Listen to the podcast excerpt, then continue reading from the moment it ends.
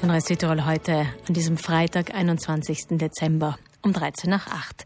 Kennen Sie den Witz, wenn sich zwei Planeten unterhalten? Einer hustet und schwitzt und hat offensichtlich Fieber und einen Schal um den Planetenhals sozusagen und ist krank. Und der andere fragt ihn, woran er denn eigentlich leide.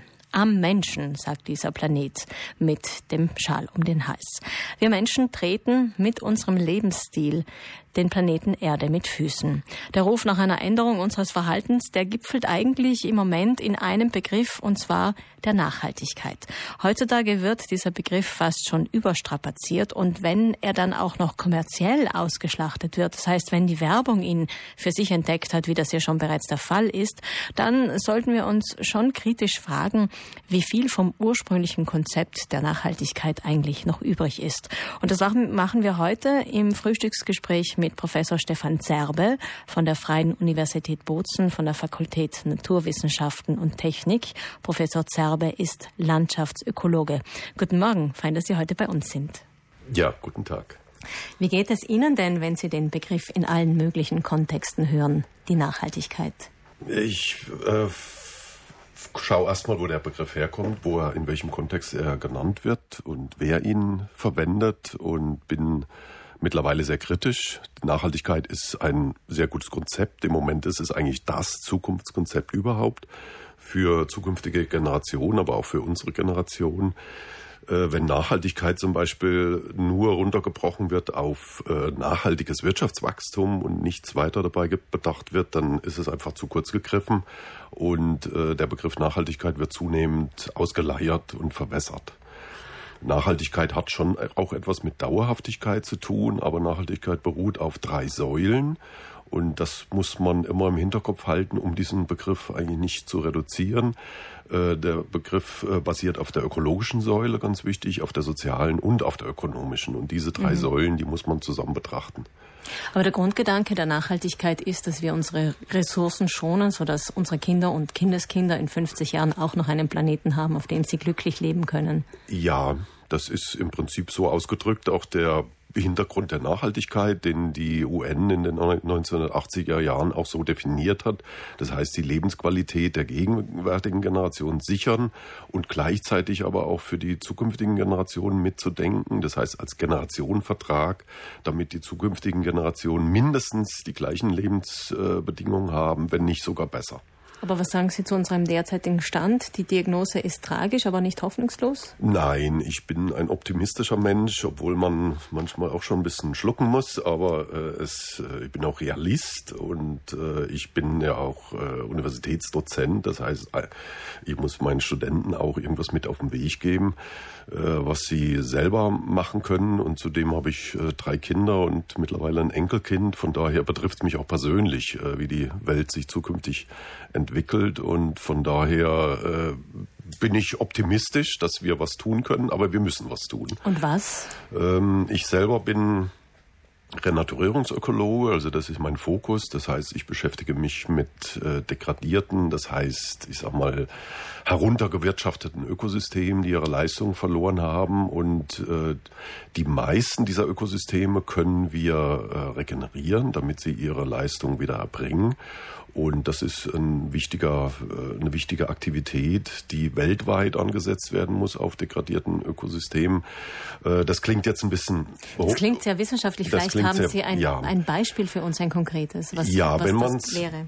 Wenn man es runterbricht, also einmal kann man äh, als Individuum natürlich aktiv werden und in seinem Lebensumfeld etwas in Richtung Nachhaltigkeit tun. Und dann kann man es natürlich auch auf entsprechender politischer Ebene oder in der Gemeinschaft auf der individuellen Ebene äh, könnte ich mir vorstellen, dass man sehr viel machen kann. Und ein Beispiel möchte ich nur bringen, dass man bewusst Lebensmittel einkauft und die auch verwendet.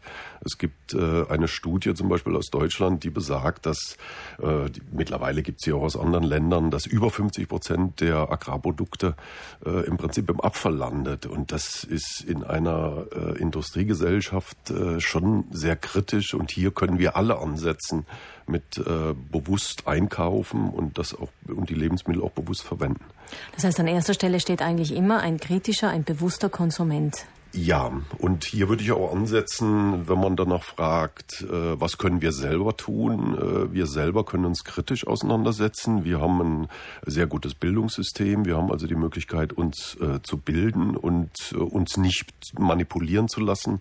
Auch mit den Begriffen ökologisch, biologisch wird ja heute äh, auch Unwesen betrieben, auch das Gleiche wie mit dem Begriff Nachhaltigkeit, dass diese Begriffe in die Unendlichkeit gedehnt werden und letztendlich äh, nicht mehr aussagekräftig sind. Also hier kritisch sein, die Möglichkeiten äh, zu nutzen, sich auch kritisch zu informieren und nicht darauf reinzufallen, dass äh, durch die Presse oder dass durch die bestimmte Politiker irgendetwas äh, äh, verbraten wird, was nicht den Tatsachen entspricht. Und ein aktuelles Beispiel ist auch die ganze Diskussion um Wolf und Bär, Wiedereinführung beziehungsweise Zurückwandern von diesen Großräubern, wo sehr viel Unsinn auch erzählt wird und wo sehr viel emotionale Stimmung gemacht wird.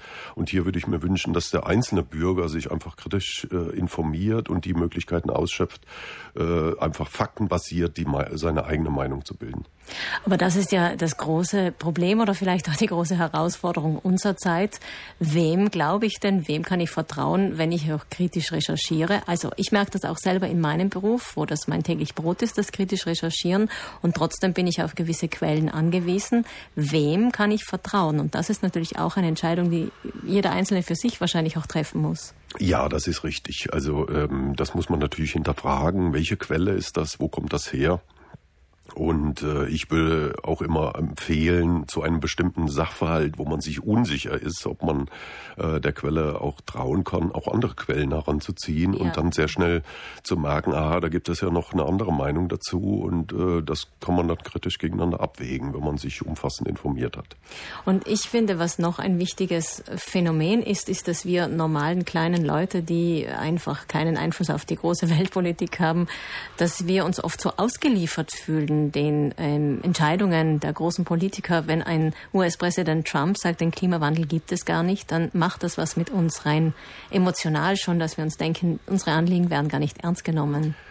Ja, das ist, ähm, so kann man natürlich auch Ver Verantwortung dann abgeben und letztendlich äh, endet das so, dass man sagt, ja, die große Politik macht ohnehin, was sie will. Also ich meine, das, was wir in einer Demokratie haben, die Möglichkeit ist äh, unser Wahlverhalten. Das heißt, wir können durch unser Wahlverhalten auch beeinflussen, äh, wo die Reise hingeht und wer uns letztendlich politisch vertritt. Äh, mittlerweile müsste eigentlich jeder Bürger, der einigermaßen informiert ist, sofort erkennen, dass äh, diese Aussage völlig äh, den Fakten widerspricht und völlig unsinnig ist. Natürlich, das ist ein Beispiel, wo es klar ist, aber es gibt viele andere Bereiche, wo es nicht klar ist, weil da sehr auf den populistischen Wellen geschwommen wird. Ja, das ist richtig. Ich, ich, ich meine, ich selber bin äh, Wissenschaftler und ich sehe auch in der Wissenschaft, dass es zu bestimmten äh, Auch unterschiedliche Meinungen gibt. Das muss man auch reflektieren. Dann wird es für den Bürger noch schwieriger, äh, sich kritisch zu positionieren. Also an dem Klimawandel zum Beispiel wird äh, ein vernünftiger Mensch heute nicht mehr zweifeln und auch nicht mehr daran zweifeln, dass der Mensch eine wesentliche ursächliche Rolle daran spielt. Aber wie sich der Klimawandel dann konkret in einer konkreten Region auswirkt, das ist mitunter auch äh, sehr kontrovers in, in wissenschaftlichen Kreisen diskutiert und das ist dann auch schwierig in der Praxis äh, umsetz, zu, umzusetzen und entsprechende Managementempfehlungen auch für die, für die Landnutzer äh, mhm. herauszugeben. Das Thema Nachhaltigkeit betrifft viele Bereiche. Welche sind denn die wichtigsten, so als Abschluss unseres Gespräches jetzt hier? Weil Sie haben ja noch eine Vortragsreihe bei uns im Radio, auf die ich auch gleich hinweisen werde. Ja, das ist jetzt schwierig. Nachhaltigkeit ist, ähm, ist einfach ein komplexes Thema und äh, in der Vorlesung werden wir uns, werde ich mich beschäftigen natürlich mit einem ökologischen Schwerpunkt, weil ich Landschaftsökologe bin und wir werden Themen ansprechen, äh, Grundbegriffe aus der Ökologie wie Naturkapitalien und äh, Naturschutzstrategien, Grundbegriffe, Ökosystemleistung zum Beispiel ist ein wichtiger Begriff. Dann werden wir uns etwas ausführlicher auch mit der Renaturierung von Ökosystemen beschäftigen, was unmittelbar auch zusammenhängt mit dem, äh, mit dem äh, Konzept der Nachhaltigkeit. Und in einer weiteren Vorlesung wird meine Kollegin, Frau Dr. Welstein, sich auch mit dem Klimawandel intensiv befassen. Herzlichen Dank, Herr Professor Zerbe ja. von der Freien Universität Bozen. Also wer Lust hat, in das Thema einzutauchen und mehr zu erfahren, der kann sich morgen Abend im Radio bei uns eine Vorlesung, die erste Vorlesung von Professor Stefan Zerbe anhören. Seine Vorlesung zum Thema Nachhaltigkeit beginnt um 19.40 Uhr morgen, also Samstagabend hier auf Reise Tirol.